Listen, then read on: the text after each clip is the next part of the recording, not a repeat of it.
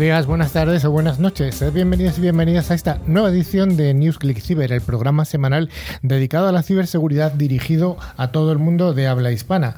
Desde 2018 ofrecemos un programa semanal en el que profesionales del sector acercamos la realidad desde distintos puntos de vista.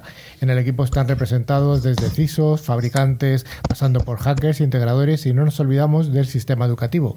Damos un cordial saludo a toda la audiencia que nos escucha tanto a través de las emisoras de FM como escuchando nuestros podcasts o viendo nuestros vídeos.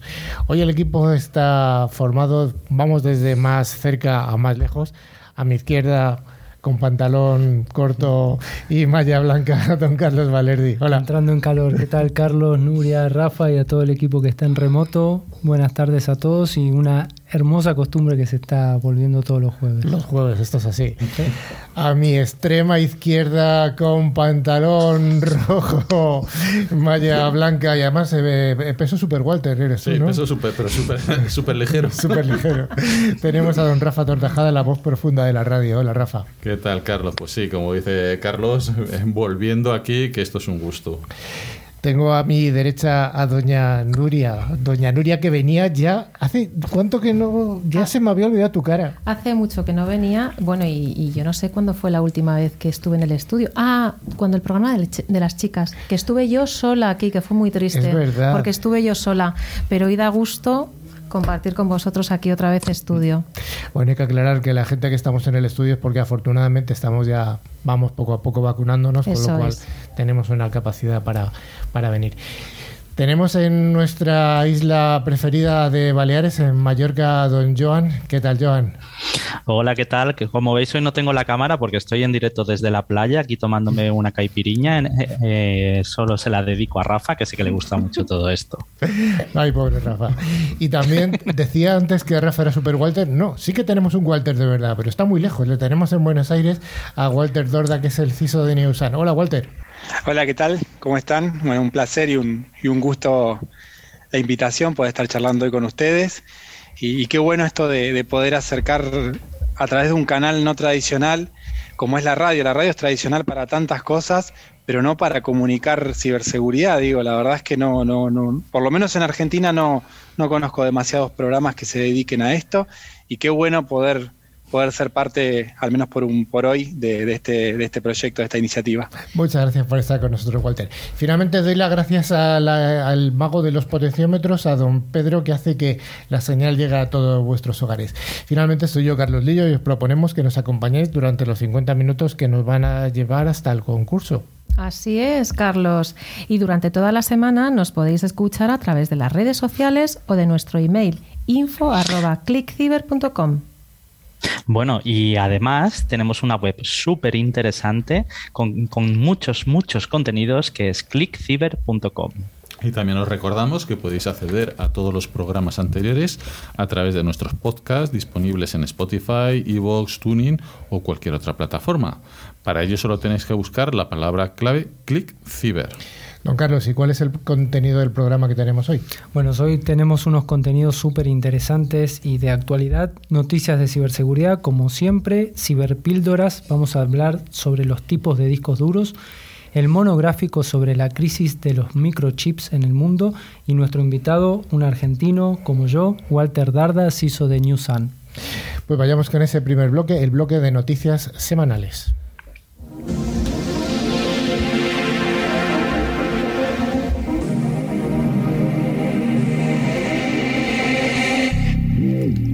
Whoa!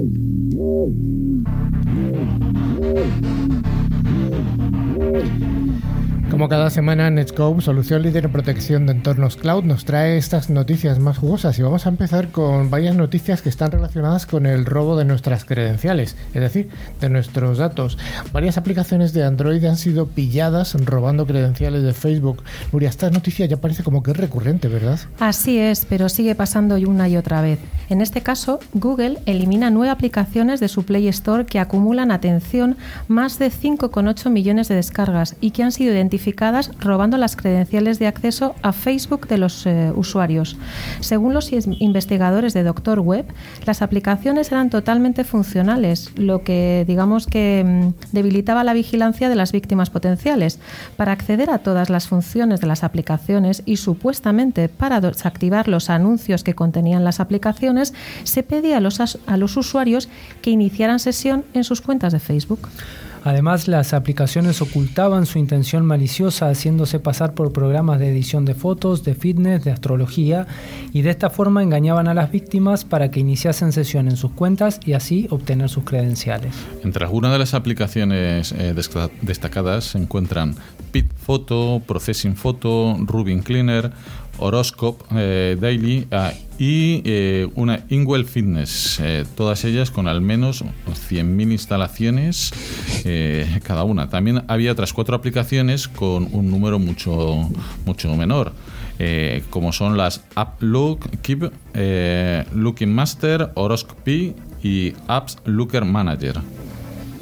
Y bueno, esta campaña ha puesto la mira en las cuentas de Facebook, pero nos advierten que el ataque podría haberse usado para robar las credenciales de cualquier red social. Google ha anunciado nuevas medidas para Play Store, donde ahora se exige la verificación en dos pasos, que introduzcamos una dirección y que se verifiquen nuestros datos de contacto. De esta forma intentan combatir las estafas y las cuentas de desarrolladores fraudulentas. Y seguimos con otra noticia relacionada con el robo de credenciales vía ataque de phishing. Phishing de CaixaBank para robar credenciales de acceso y también de datos de tarjetas de crédito, Nuria. Así es, el phishing destinado a robar credenciales de acceso a servicios de banca online sigue estando muy presente y esta semana le toca el turno a CaixaBank. De hecho, los ciberdelincuentes están sacando partido debido a los cambios producidos recientemente por la fusión entre CaixaBank y Bankia. Sí, así es, Nuria. En el cuerpo del correo que reciben las víctimas se hace referencia a una suspensión de una cuenta Sign y se adjunta un enlace sobre el que pulsar, además de añadir el logotipo de la entidad para tratar de resultar aún más convincente de cara al usuario que recibe este correo. Pues sí, pues sí. Y si nos fijamos bien, el remitente no tiene nada que ver con la entidad suplantada y el correo proviene nada menos que desde Nueva Zelanda. A destacar que en los últimos meses hemos visto otras campañas de phishing dirigidas a usuarios de CaixaBank y no usuarios de CaixaBank, porque yo lo he sufrido, que han usado diferentes vectores como SMS. A mí me pasó de llegar un SMS a, a mi cuenta y yo no tengo CaixaBank. O bien por correo electrónico, los típicos ataques de phishing. Y bueno, sin embargo, con el robo de estas credenciales, los delincuentes tan solo pueden acceder a la cuenta de la víctima y consultar información, pero no pueden realizar transferencias suplantando su identidad. Esto es debido a que durante los últimos años la gran mayoría de bancos han ido incorporando medidas de seguridad adicionales para evitar que robar el dinero de las cuentas sea tan fácil como lo era anteriormente. Pero los ciberdelincuentes piensan, y en este caso, tras el paso donde la víctima introduce sus credenciales, los ciberdelincuentes muestran una pantalla donde se solicita confirmación de la operación en la, en la aplicación CaixaBank Sign. Esta es la app que confirma la realización de transferencias, pero para evitar que la víctima se dé cuenta, los ciberdelincuentes lo presentan como una confirmación para indicar que, se está, que está conectado y que somos los usuarios legítimos. Pero como este no es el único método de autenticación necesario para realizar transferencias de dinero, ya que también son muchas las entidades que solicitan un código de verificación que suele enviarse por SMS o mediante una app generadora de códigos, el siguiente paso de los ciberdelincuentes pasa por pedir este código a la víctima. Realmente no se han utilizado técnicas complejas para obtener toda esta información y los ciberdelincuentes se han limitado a solicitar la información necesaria para poder realizar transferencias de dinero en nombre de la víctima y a cargo de su cuenta. Esto demuestra que este tipo de phishing sigue activo y es necesario concienciar a todos los usuarios de su existencia.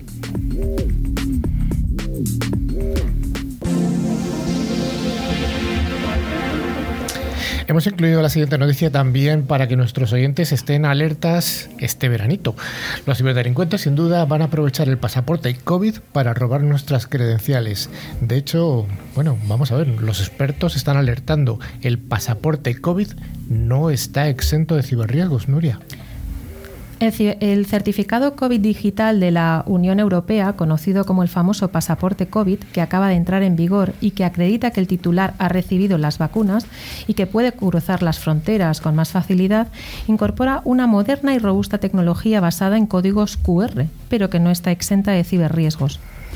Los ciberdelincuentes han aprovechado la actualidad ligada a la pandemia para engañar a las víctimas y con la entrada en vigor del pasaporte crecerán los ataques.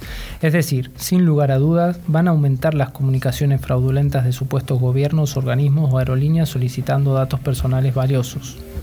Bueno, podemos encontrar en la dark web eh, bastantes vacunas, eh, pasaportes falsos o los datos de millones de personas inmunizadas. Por tanto, oye, todos los que nos estéis escuchando, estar alerta, no bajéis la guardia.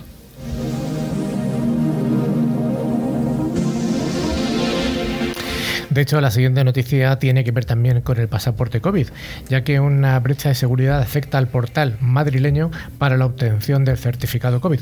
La Comunidad de Madrid niega la filtración de datos clínicos del rey, del presidente del gobierno y también del presidente de la oposición, o sea, del, líder de la oposición. La verdad es que entre ayer y hoy se están sucediendo las noticias en torno a este tema.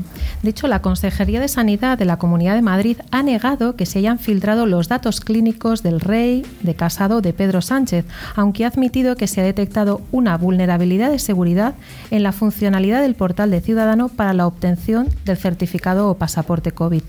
Bueno, al parecer la incidencia informática se ha originado por la subida de una actualización que pasó los protocolos de prueba y que en el proceso de puesta en marcha generó una brecha que ha quedado solventada en horas tras ser detectadas por los servicios de calidad.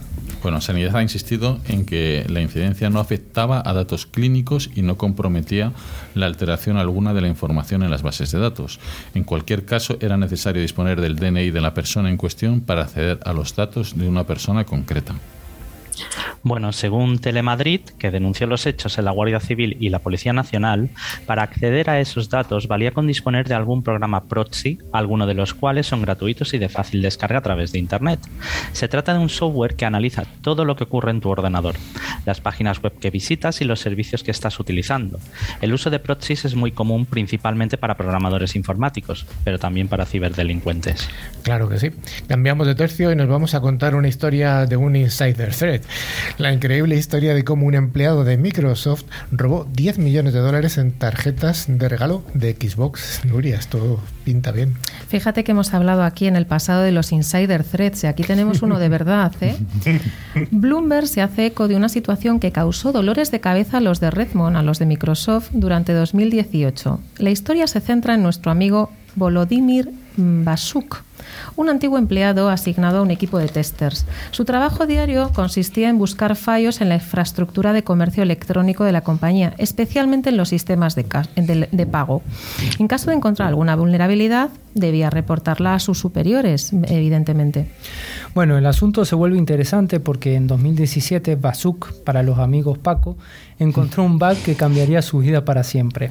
El fallo permitía generar códigos de tarjeta de regalo de Xbox de forma gratuita, esto tras realizar una transacción falsa en la Microsoft Store. Todavía más increíble, los códigos de 25 dígitos eran totalmente funcionales y se podían usar para comprar productos o servicios digitales. Si eres un jugador de Xbox, sabes de lo que te estamos hablando, ¿verdad?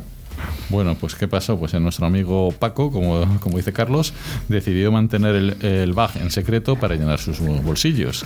El ahora ex empleado generó miles de códigos y los vendió en una tienda online con atractivos descuentos de hasta un 55%. La venta, evidentemente, fue un éxito. Incluso creó una aplicación para automatizar el proceso.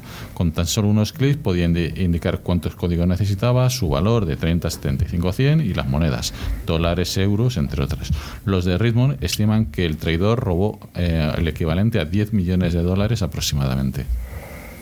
Bueno, y claro, llegó ese fatídico día para Paco en que los códigos empezaron a fallar y los usuarios, en lugar de preguntar a, Bascu o Bashuk, preguntaron al soporte de Microsoft y ahí empezó a destapar el fraude. Y por hacerlo corto, ¿cómo acabó la historia?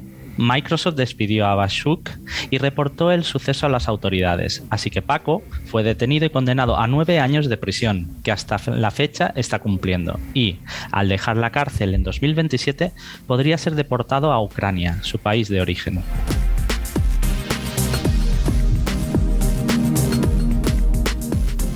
Y por supuesto, no podía fallar la noticia del ciberataque de la semana, y en este caso es un sofisticado ciberataque en Estados Unidos que afecta a un millar de empresas y obliga al cierre de unas 800 tiendas.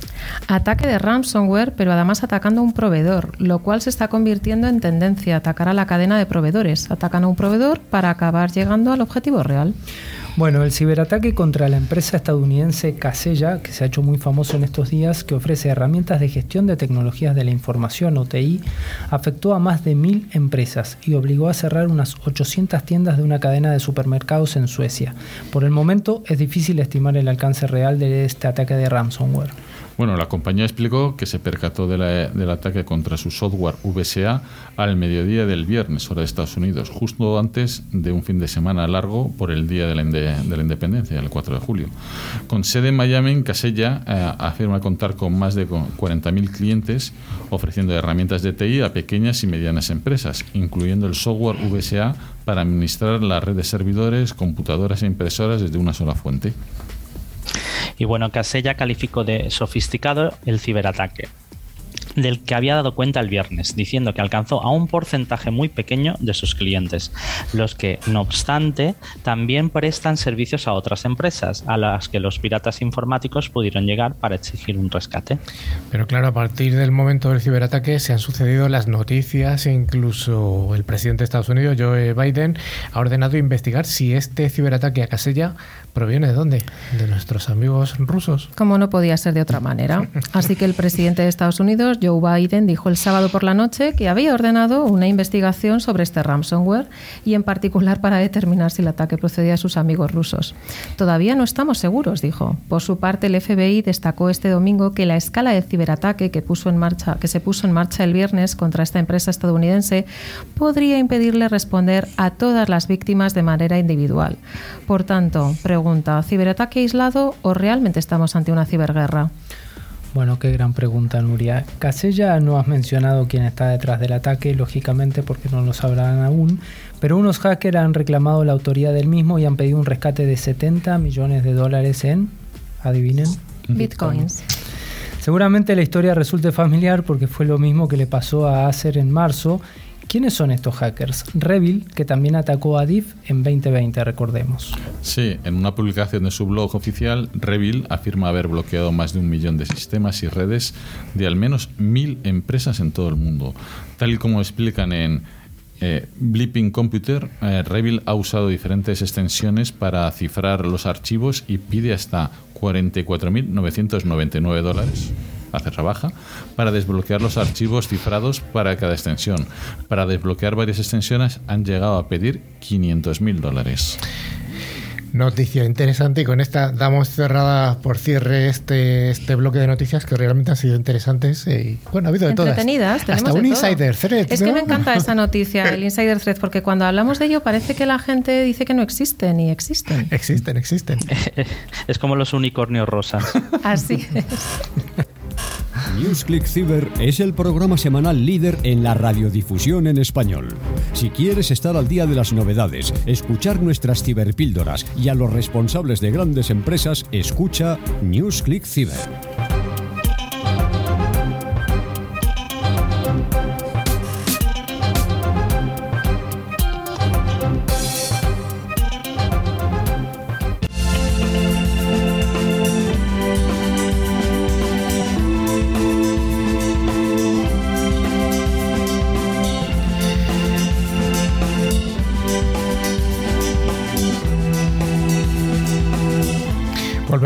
Nuestras clásicas ciberpíldoras. Hacía unas semanas que no venían por aquí. Vamos a, a lo largo de estas próximas semanas a contar ciberpíldoras que no tengan que ver necesariamente con ciberseguridad. Rafa, ¿qué nos traes hoy? Bueno, hoy vamos a hablar un poquito de los discos duros. Los discos duros, que no son blandos. No, no, son duritos. bueno, ¿de qué estamos hablando en, realidad? De, estos dispositivos que tenemos en nuestros PCs, Exactamente, que un ordenador hoy en día, bueno, y nunca pueden usarse si, si no tienes un disco duro donde almacenar la información, donde almacenar el sistema operativo, programas y, y, demás. Entonces estamos viendo una revolución en la, tecnología. Eh, antes eran los discos duros mecánicos, clásicos de toda la vida y ahora empiezan a, a- a aparecer con bastante asiduidad y ya en todos los PCs modernos los discos de estado sólido que se llaman los SSDs. ¿Cuál es la diferencia en cuanto a funcionalidad de uno mecánico, como tú decías, o uno de estado sólido? Bueno, en cuanto a funcionalidad son iguales, lo único que, que va es la velocidad y bueno, pues todo lo que se... también el precio, porque ahora mismo los SSDs son algo más caros que, que los discos duros tradicionales, digamos, los de todas las vidas. Ujú. Entonces, a ver, así por tener un orden de magnitud, un, 500 un disco duro de 500 gigas SSD, pues puede estar entre los 50 hasta los 100 euros más o menos. Mm, Ya los profesionales un poco más, 120. Y en cambio, los discos duros eh, mecánicos, pues encuentras por 50, 40 euros un tera y, y ya te vas a 4 teras por, por un poquito más de 100, ge- de, de 100 euros. O sea, La pregunta es, Rafa, ¿merece la pena realmente gastarse un poquito ese dinero? O si tienes un disco mecánico, cambiar a un disco de estado sólido? La respuesta es sí. Mm, vamos, yo es que ni me lo planteé. Yo he cambiado todos los de- ordenadores de casa, incluso este que tengo aquí, que es un Bayo que tiene más años que yo que sé, que le tengo mucho cariño, y se nota el rendimiento espectacular. Es espectacular. Lo único es que yo lo que recomiendo es si tienes una sobremesa o tienes un PC que puedes poner, poner dos discos duros, poner el principal eh, SSD, Ujú. ¿De y- estado sólido? Estado sólido. Y luego poner un segundo disco duro para almacenar todos los datos, todos los eh, vídeos, juegos y tal, de gran capacidad que son mecánicos. Entonces, ¿Y hay alguna evolución de los mm, discos duros de estado sólido? Sí, eh, los, el estado sólido, bueno, tenemos lo, primero a, ni- a nivel eh, físico, porque tenemos los clásicos de dos y medio, los estados sólidos son todos Dos de pulgadas y medio, ¿no? dos pulgadas y media. Ujú. Eh, que esos son los que tienen sobre todo los PCs de- portátiles, los, los más pequeños. Y ahora han aparecido unos nuevos, que vamos, ha aparecido hace un par de años, los que se llaman M2, que estos tienen, sí que tienen distintas eh, longitudes y son muchísimo más rápidos. ¿Y vale cualquier eh, disco duro de estos nuevos ponerlo en un PC antiguo? Eh, no. No, vaya por Dios. En los PCs antiguos eh, tienes que poner eh, los de dos y medio. Luego tendrás que depende de la controladora, si es SATA 2, si es SATA 3, si son, vamos, los SATA. Ahora los nuevos eh, llevan SATA 3 ya desde hace unos cuantos añitos.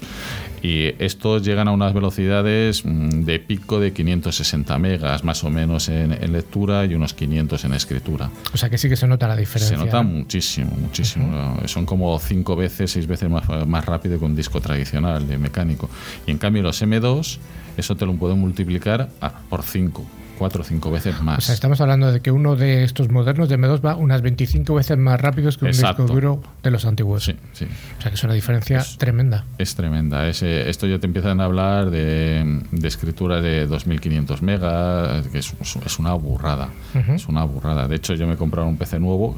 Estos M2 van sobre la placa base. Y, y lo que tienen es que eh, arrancan en nada. Yo arranco un Windows, un Linux en menos de 5 segundos, lo cual es una Menos de burrada. 5 segundos, sí, sí. Sí. Realmente merece la pena.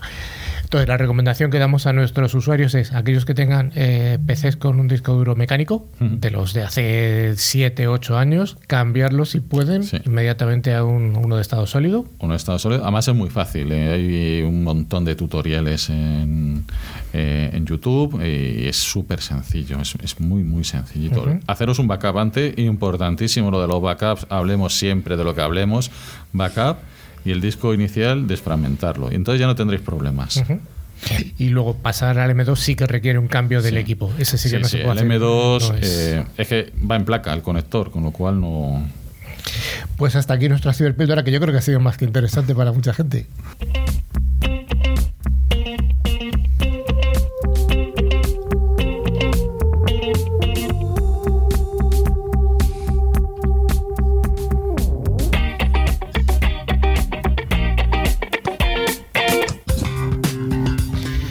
Pues vamos al monográfico y esta sección, como todas las semanas, es ofrecida por ForcePoint, fabricante líder en seguridad convergente con un amplio catálogo de soluciones de ciberseguridad. Y hoy tenemos a desarrollar un, un tema que está últimamente bastante de moda, ¿no, Nuria? Que es la crisis de los chips. No es la crisis de los 50 ni de los 40, es de los chips. Porque nos empieza a afectar y nos está Mm. afectando a nuestro día a día. Y claro, es que el avance de la tecnología y los chips semiconductores, no las patatas chips, ¿eh? Nos vayáis Es otra a- cosa, ¿no? Es otra cosa. Se han extendido desde los ordenadores y coches, bueno, pues casi casi hasta los cepillos de dientes y las secadoras. Es que básicamente todo lo que utilizamos esconde esconde bajo sus tripas un número increíble de chips. Bueno, iba a decir, claro, claro. La taza que tenemos aquí en el estudio también tendrá chips, nunca se sabe. Entonces, claro, ¿qué pasa? Que la demanda de chips pues sigue aumentando sigue y sigue superando la oferta. Si al final esto es un tema de oferta y demanda. Y, por ejemplo, los fabricantes de automóviles ya no son las únicas empresas que se están viendo afectadas.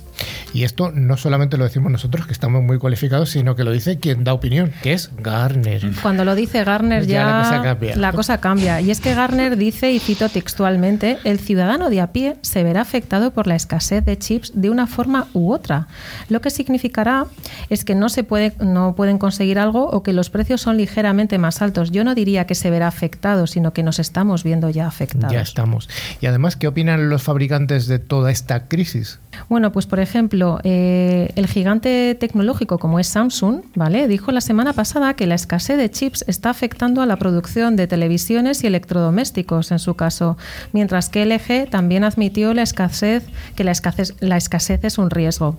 Y según su jefe de relaciones con los inversores de Samsung, Ben Su, debido a la escasez mundial de semiconductores, también estamos experimentando algunos efectos, especialmente en torno, pues eso, a ciertos productos de televisión y a la producción de pantallas, que es, bueno, pues uno de sus productos estrella.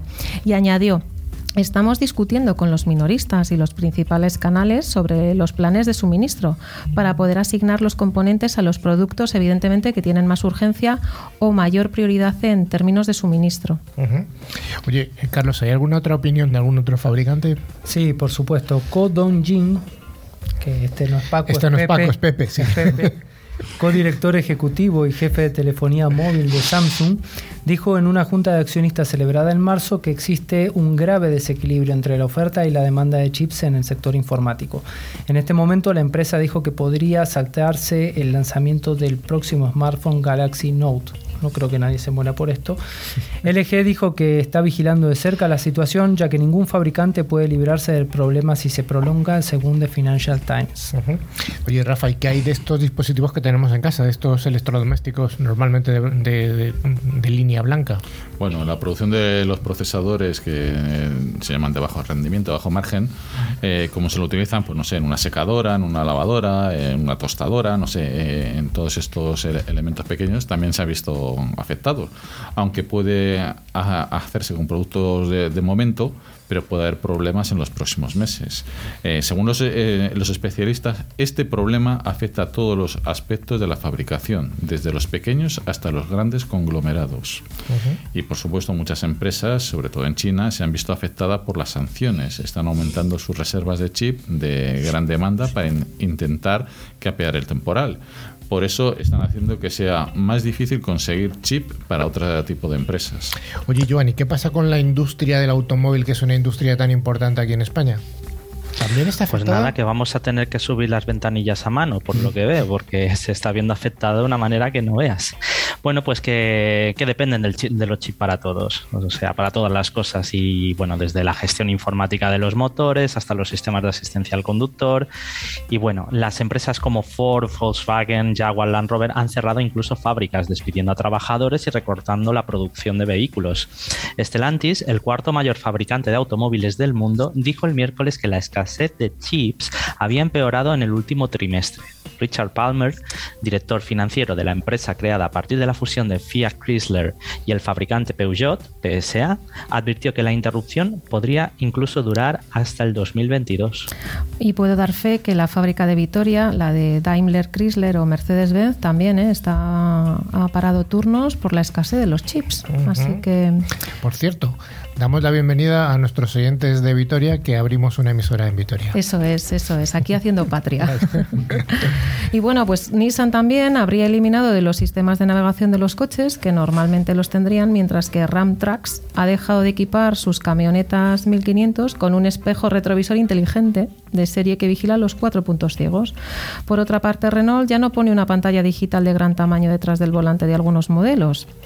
Ah, y ojo, ojo ahora que nos vamos de vacaciones. Este detalle es muy importante, sobre todo para nuestros bolsillos, ¿verdad, Joan? Las empresas de alquiler de coches en Mallorca también están sintiendo los efectos al no poder comprar los nuevos vehículos que desean. Según un informe. que te diga una cosa, Nuria, mejor, porque tenemos un exceso de coches aquí, la verdad. Bueno, creo que están por las nubes los alquileres de coches de alquiler en Mallorca a cuenta de la crisis de los chips. Carlos, ya sabes, no cuando vengas te vas a encontrar un buen panorama por aquí. Con bici, con bici, porque mira, Hertz y Enterprise, que tradicionalmente se han beneficiado de la compra de, estos vehículos al por mayor y su alquiler, pues han reducido la compra de coches usados en subasta y claro, sube luego el precio que tenemos que pagar todos nosotros por el alquiler de los coches. Oye, estamos hablando de los grandes usuarios, pero ¿Qué hay sobre los fabricantes de los chips, Carlos? Bueno, a ver, el mayor fabricante de chips del mundo, que es TSMC, que es Taiwan Semiconductor Manufacturing Company, es quien le fabrica a todos los conocidos, declaró el domingo que cree que podrá alcanzar la demanda de automóviles en junio, indicando, si escuchas a Ford, BMW y Volkswagen todos han detectado que hay cuellos de botella en la capacidad y que no pueden conseguir los chips que necesitan para fabricar los nuevos coches. Además, añadió que cree que se prolongará la crisis durante al menos 18 meses. Es desconcertante la opinión del director ejecutivo del fabricante de chips alemán Infineon, que además ha indicado el martes pasado que la industria de semiconductores se encuentra en un territorio realmente desconocido. ¿sí? Sí, pues sí, el director de Infineon, el señor Ploss, dijo que está muy claro que llevará bastante tiempo, hasta que la oferta y la demanda se reequilibren. Creo que dos años es demasiado tiempo, pero sin duda mm, veremos que llega hasta el 2022, dijo. Creo que la capacidad adicional va a llegar. Espero una situación más equilibrada en el próximo año natural. A aumentar la producción llevará tiempo. Según Priestley de Gartner, eh, no puedes ir de repente a un proveedor de chips y decirle, dame un millón de chips nuevos, si no tienes el pedido en marcha, porque hay un tiempo de producción. Si hago un pedido hoy y, y hay capacidad disponible, puedo tardar tres meses o más en recibir el chip. Además, la mayoría de los productos de consumo tienen cadenas de suministro extendidas y no hemos empezado todavía a ver el impacto real de la escasez de chips en algunas áreas. Si Apple fabrica un nuevo teléfono hoy, puede que no lo envíe hasta finales del año que viene. Mientras tanto, el problema en la industria del sector del automóvil se agrava porque los fabricantes de coches no utilizan los chips más avanzados o de vanguardia. Se tiende a, utilizar chips fabricados con procesos de fabricación muy antiguos o más antiguos y las empresas se inclinan obviamente por utilizar los productos de vanguardia con mayores ingresos y no invierten en su capacidad en los procesos más antiguos. Oye, Rafa, ¿y qué hay del concepto este que hablamos a veces de la soberanía tecnológica? Buena pregunta, Carlos. Pues los países se ven ahora obligados a pensar en cómo pueden aumentar el número de chips eh, que se producen. Recordemos que la gran mayoría de los chips se fabrican en China, mientras que en Estados Unidos es el segundo productor. Pues bueno, la Comisión Europea, que dicho, como siempre llega tarde, ha dicho que quiere aumentar la capacidad de fabricación de chips en Europa, como parte de, un esfuerzo por ser más autosuficiente en lo que considera una tecnología crítica. Ahora se dan cuenta, ¿no? En la actualidad, Europa representa menos del 10% de la producción mundial de chips, aunque esta cifra es superior al 6% desde hace cinco años. Esto quiere decir que quieren aumentar una cifra hasta llegar al 20% y están estudiando la posibilidad de invertir entre 20.000 y 30.000 millones de euros para lograrlo. Bueno, además Rafa, el gigante tecnológico estadounidense Intel, de los más conocidos, se ha ofrecido a ayudar, pero al parecer quiere 8.000 millones de euros en subvenciones públicas para construir una fábrica, sí, ya lo creo, para construir una fábrica de semiconductores en Europa, que recordemos que una fábrica no se construye en dos días. Pat Gelsinger, consejero delegado de Intel, se reunió con dos comisarios de la Unión Europea en Bruselas, entre ellos Thierry Breton, el viernes pasado tras reunirse con ministros alemanes el día anterior. Lo que pedimos tanto al gobierno estadounidense como al europeo es que nos resulte competitivo hacerlo aquí en comparación con Asia, dijo Helsinger en una entrevista a Politico Europe donde se le citó diciendo que buscaba 8 mil millones de euros en subvenciones. Bueno, Intel también anunció en marzo su intención de invertir 20.000 millones sin subvenciones de dólares en dos nuevas plantas de chips en Arizona. Bueno, pues parece ser que después de todo esto, Garner eh, dice que, sí, que quedan meses duros o incluso años. Estamos hablando de dos o tres años hasta que la demanda y la oferta de chips realmente se equilibren de nuevo. Bueno, veremos si realmente afecta tanto a la industria.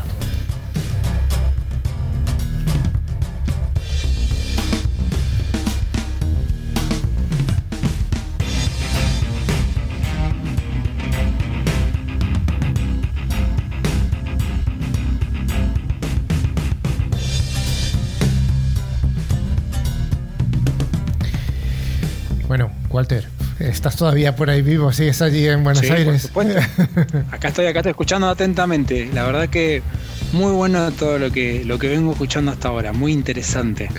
Habíamos Está dicho... bueno que se, que se difunda esto. Hombre, claro. Y que ahora tu encargo es que lo difundas allí en Argentina. Esto es así. Totalmente.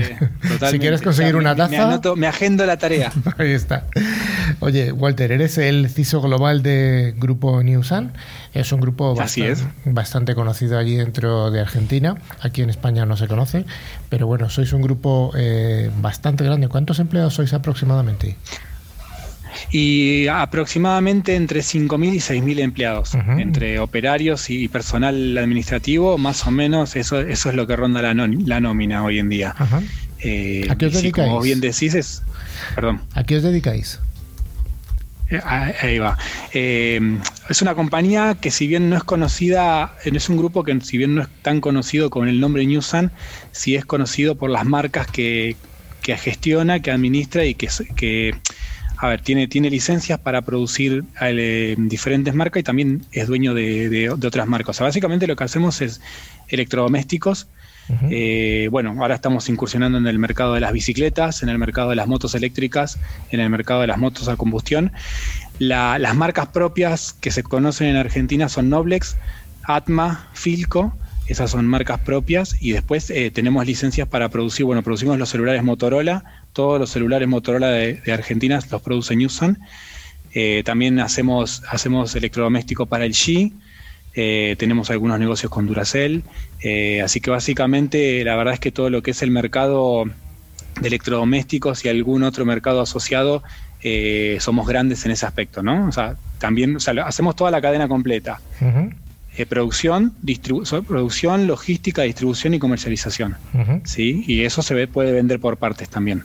Pero en definitiva tenemos toda la cadena completa cubierta.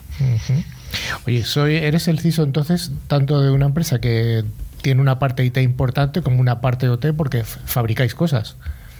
Sí, así es, así es. Somos, eh, soy el CISO, tengo un equipo a cargo de, y nada, manejamos la seguridad de toda la compañía de News and Electronic y de los negocios asociados al grupo empresario, ¿no? Pues no solamente está News and Electronic, también hay, una, hay un derrame que se llama News and Food, que se dedica a todo lo que es eh, exportación de, de pesca y algo de agricultura.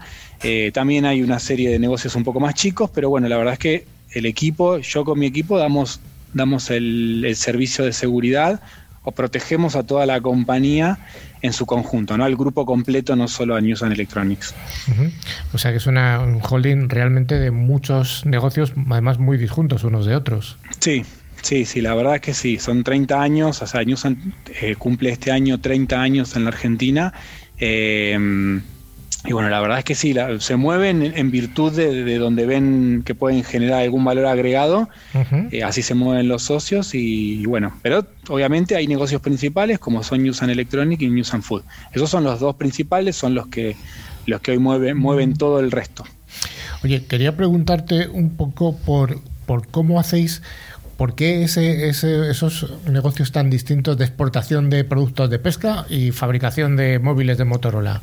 ¿Por qué ese, eh, ese- esos negocios tan, si se me Sí, bueno, tan, es- tan raros? eh, creo que es un poco, claro, un poco no, un poco se mueve eh, la compañía, los socios, los accionistas se mueven un poco como creo que se mueven la mayoría de las empresas argentinas, ¿no? Lamentablemente Argentina cuenta con un contexto bastante eh, dinámico, bastante dinámico y a veces no en el buen sentido de la palabra, ¿no? Porque la palabra dinamismo es, es, es muy buena, pero bueno, no, acá a veces el, el dinamismo que maneja la Argentina a nivel de gobiernos, a nivel de, de caminos que, que toman decisiones que toman nuestros gobernantes hacen que uno como, como socio, como empresario, como accionista de una compañía, tenga que moverse y ser lo suficientemente creativo para no, para no morir, en definitiva.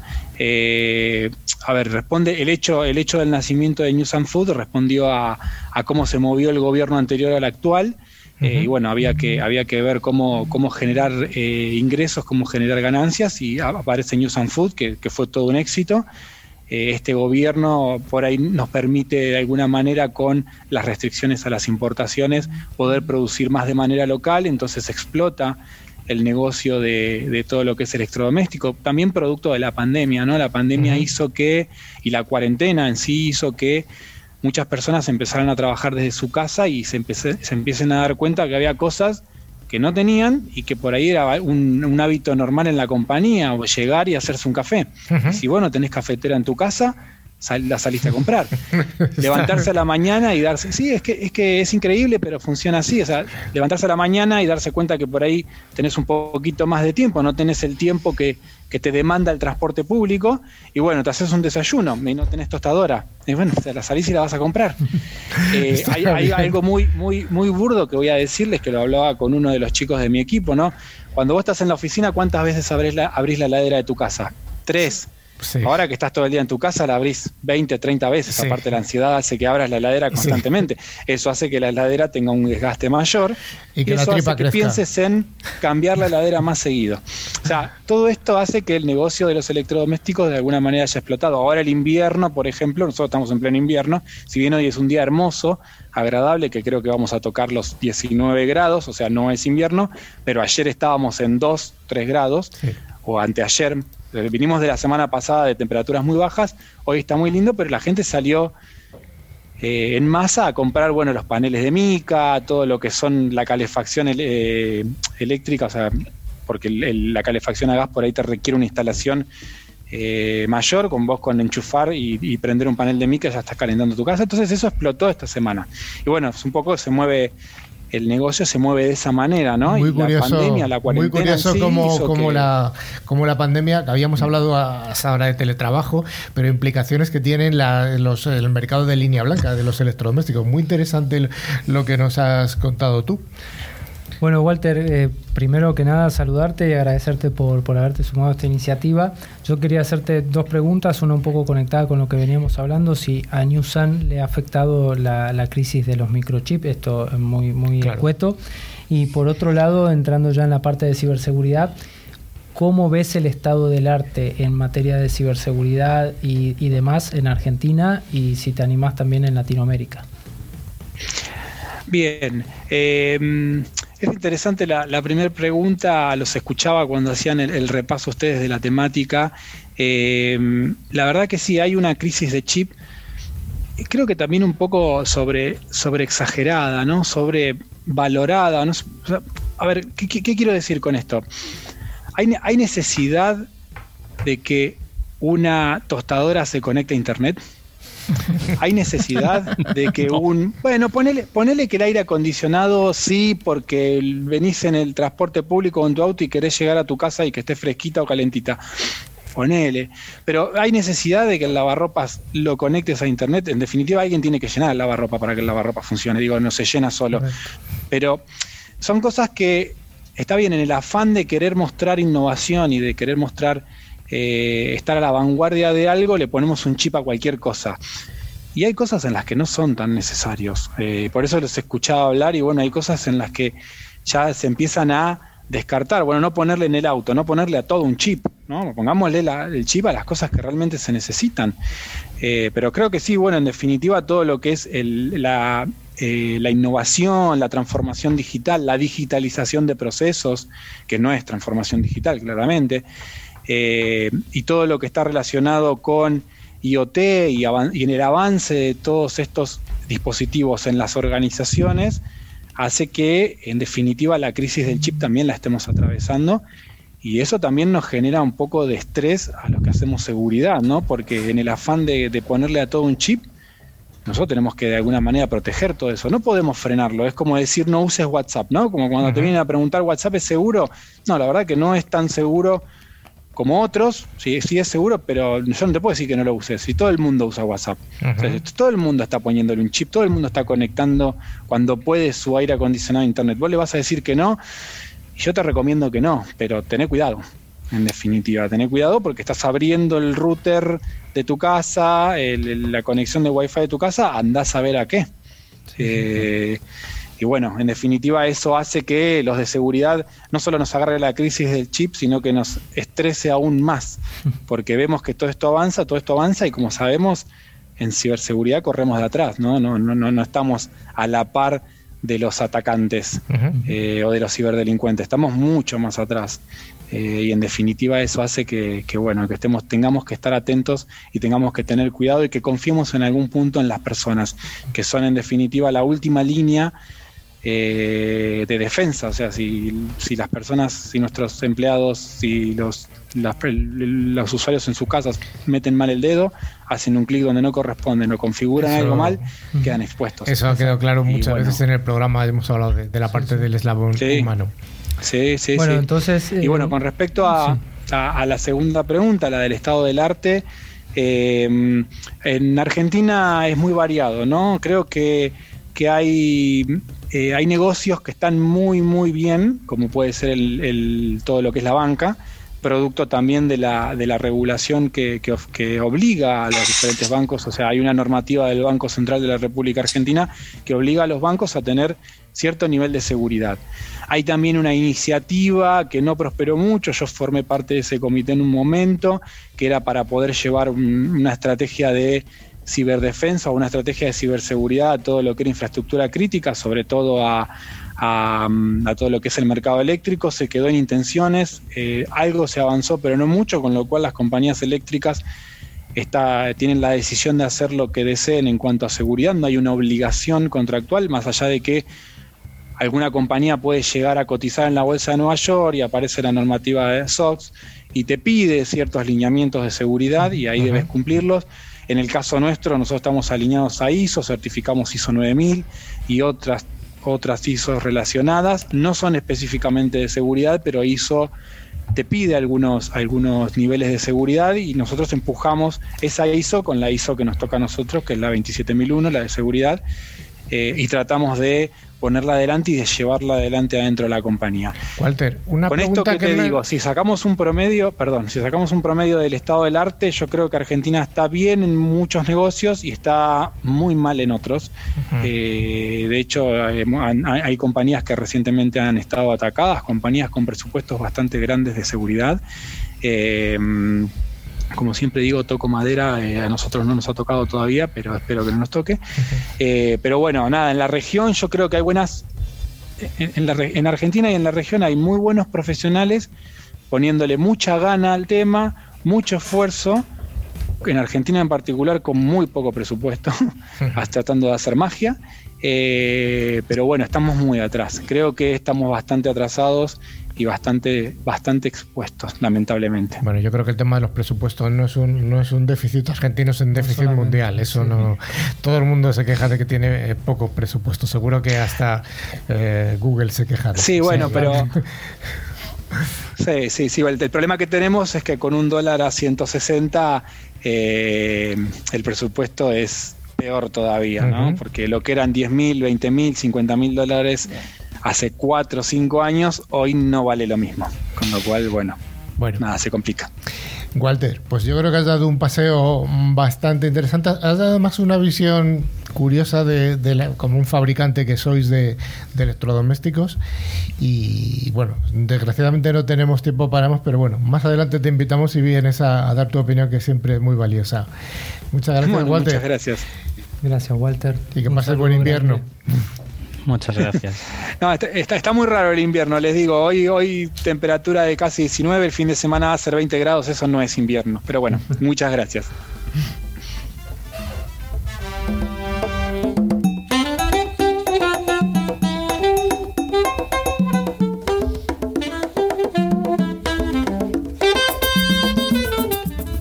Como cada semana, Tren Micro nos trae esta sección en las que nos facilitan los premios, que son dos licencias de antivirus con calidad profesional, cada una de ellas válida para tres dispositivos y válida para 12 meses, para un año. El valor de cada regalo es de unos 50 euros y cada licencia se puede instalar, como hemos dicho, en dispositivos que puede ser Mac, PC, móviles, etcétera.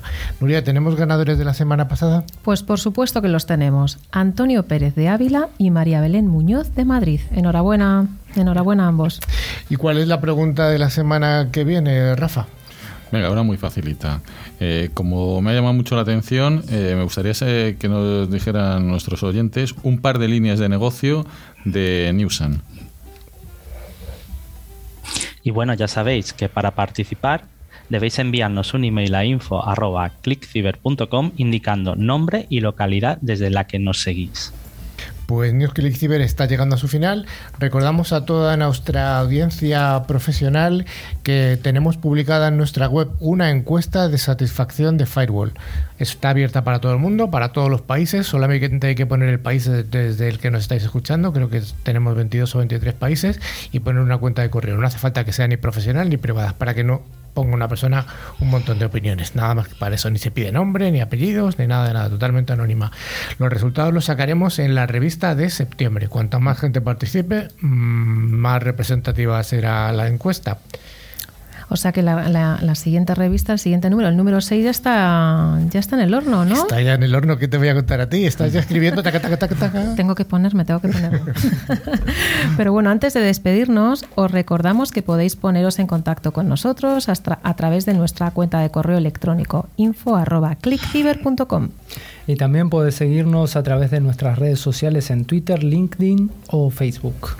Bueno, y como hemos dicho, nuestra web, eh, clickciber.com, donde se encuentra nuestra revista digital, eh, fotos en las que salimos todos muy guapos y otros contenidos de interés. Bueno, yo no salgo tan guapo como Rafa, la verdad. Rafa es el, guapo del grupo. Bueno, y finalmente os recordamos que a través de todas las plataformas de podcast podéis escuchar los programas anteriores, que están disponibles en iPod, Spotify, TuneIn, solo buscando la palabra clave ClickCiber. Pues muchas gracias a todos por acompañarnos y damos la bienvenida a los nuevos seguidores que se han incorporado esta semana a través de distintas emisoras de FM de España. Un abrazo, Rafa. Venga, un abrazo. Hasta luego, Carlos. Hasta luego, Carlos y equipo. Muchas gracias. Nuria, ya era hora de que vinieras. Ya tenía ganas. y tengo ganas ya de volver al siguiente programa. Así que, un, beso, un beso muy fuerte a todos y a todas. Adiós, Joan. Hasta luego. Y adiós, nuestro invitado lejano. Adiós, adiós, Walter. Muchísimas gracias. Hasta la semana que viene. Gracias, Pedro. Nos vemos.